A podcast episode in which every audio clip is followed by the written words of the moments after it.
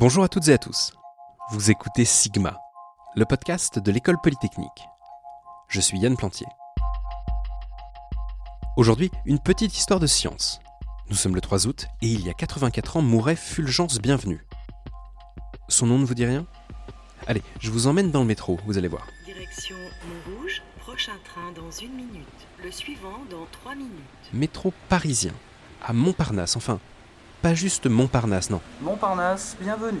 Oui, Montparnasse, bienvenue. Et ce n'est pas juste le métro qui vous dit bonjour, non. Le bienvenu, c'est un hommage à Fulgence Bienvenue, donc, qui n'est ni plus ni moins que l'homme qui a conçu l'essentiel du métro parisien.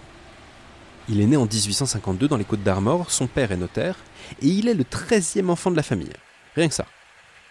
C'est un passionné de lettres classiques, qui finalement embrasse une carrière de scientifique. Il rejoint la promotion 1870 de l'école polytechnique et il devient ingénieur des ponts et chaussées.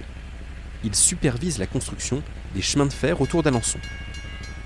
À 29 ans, sa carrière commence à peine et il chute d'un wagon lors d'une visite sur un chantier. Il atterrit violemment sur les rails et son bras gauche est broyé. Il est amputé et il reçoit la Légion d'honneur. Mais cette mésaventure ne le dégoûte pas des chemins de fer. Il monte à Paris en 1886 et il réalise le tramway funiculaire, aujourd'hui disparu, qui reliait la place de la République et le quartier de Belleville. Mais bon, on parle encore de quelque chose de mineur. C'est dix ans plus tard qu'il commence son chef-d'œuvre, le métro parisien. Paris a désespérément besoin de rénover ses transports. On s'y déplace encore en omnibus à chevaux, alors que se rapproche dangereusement l'été 1900, pendant lequel auront lieu en même temps les Jeux olympiques et l'exposition universelle.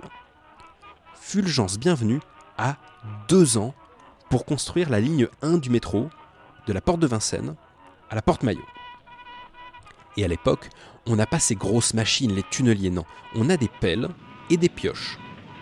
Il faut creuser les tunnels, les sécuriser.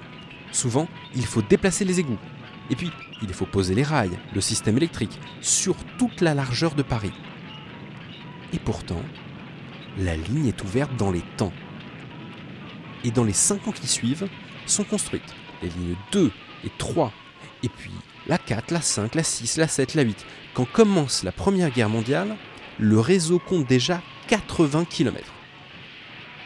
Fulgence Bienvenue part à la retraite au début des années 30. Il est octogénaire.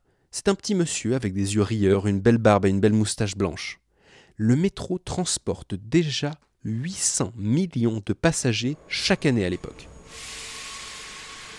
Aujourd'hui, enfin hors période de pandémie, le métro accueille quasiment deux fois plus de passagers par an. Le nom de Fulgence Bienvenue est quelque peu tombé dans l'oubli. À part peut-être si vous passez par la gare Montparnasse. Montparnasse, bienvenue.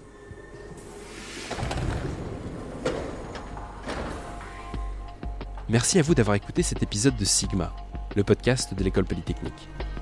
Abonnez-vous sur votre application de podcast préférée et suivez-nous sur les réseaux sociaux. À bientôt. Aujourd'hui, c'est un beau jour pour la science.